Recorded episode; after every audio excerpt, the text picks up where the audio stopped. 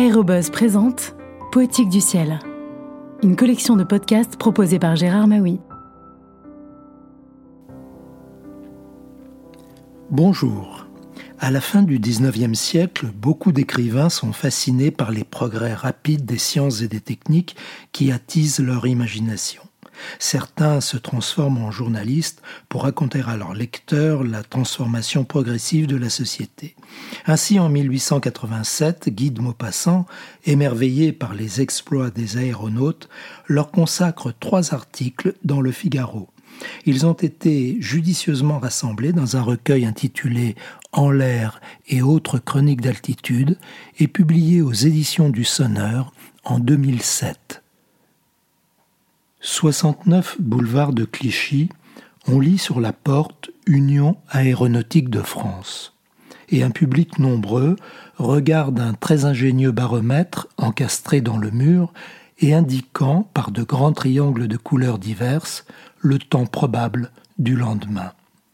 Nous entrons et nous demandons le directeur de la société, monsieur le capitaine Jovis cet améridional, actif, énergique, souple et fort, comme il faut l'être pour pratiquer ce sport dangereux, et qui va faire avec le Horla sa 214e ascension.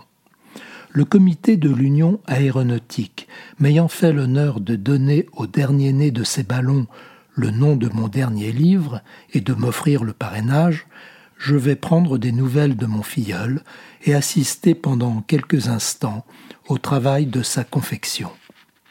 Au premier étage, dans un vaste appartement qui sert d'atelier de construction et de musée, et où fonctionnent les machines à coudre maniées par les employés de M. Jevis, gît un incroyable amas de bandelettes jaunâtres, minces comme du papier de soie, longues, souples et légères, c'est la peau de notre aérostat. Monsieur Mallet, lieutenant du capitaine Jovis, en a tracé les épures, dirigé la mise en train, c'est-à-dire le découpage, et maintenant il en surveille la couture, une couture fine avec un petit fil blanc si léger. Et c'est cela qui nous portera là-haut. Et on entend le bruit mécanique et continu des machines et le froissement de la souple étoffe. Tout autour de la pièce, des tableaux représentent des ballons dans le ciel. Et M. Jovis nous raconte ses ascensions. Il en a fait d'admirables, entre autres sa traversée de la Méditerranée, aller et retour dans l'Albatros. Que de choses encore nous raconte le capitaine avec sa verve exubérante de méridionale sa visite à un petit nuage noir aperçu très loin, très haut pendant une ascension, et qui n'était autre chose que le laboratoire, ou plutôt que l'œuf d'un orage. En une seconde, l'aérostat fut couvert de glace dès qu'il eut pénétré dans cette nuée en travail, et il fallut jeter le lest à deux mains pour n'être pas précipité du ciel comme Phaéton jadis. Voici dans un coin des ateliers une petite porte, c'est le poste des pigeons voyageurs. On les garde là dans une pièce ouvrant sur les toits. À chaque ascension, on en prend un et dès que le ballon a touché terre, on lâche la bête en lui attachant aux ailes une dépêche. L'oiseau revient aussitôt vers sa maison où il pénètre par une trappe à bascule et cette trappe, en se refermant, fait sonner un timbre électrique qui annonce la rentrée du messager.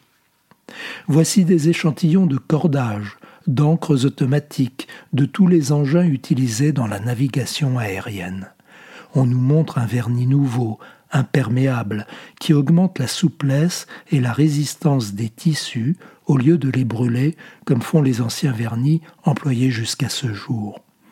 Mais ce qu'il faut admirer de véritablement surprenant, ce sont les photographies instantanées faites à 2000 et 2500 mètres de hauteur et donnant avec une netteté parfaite toute la topographie d'un pays.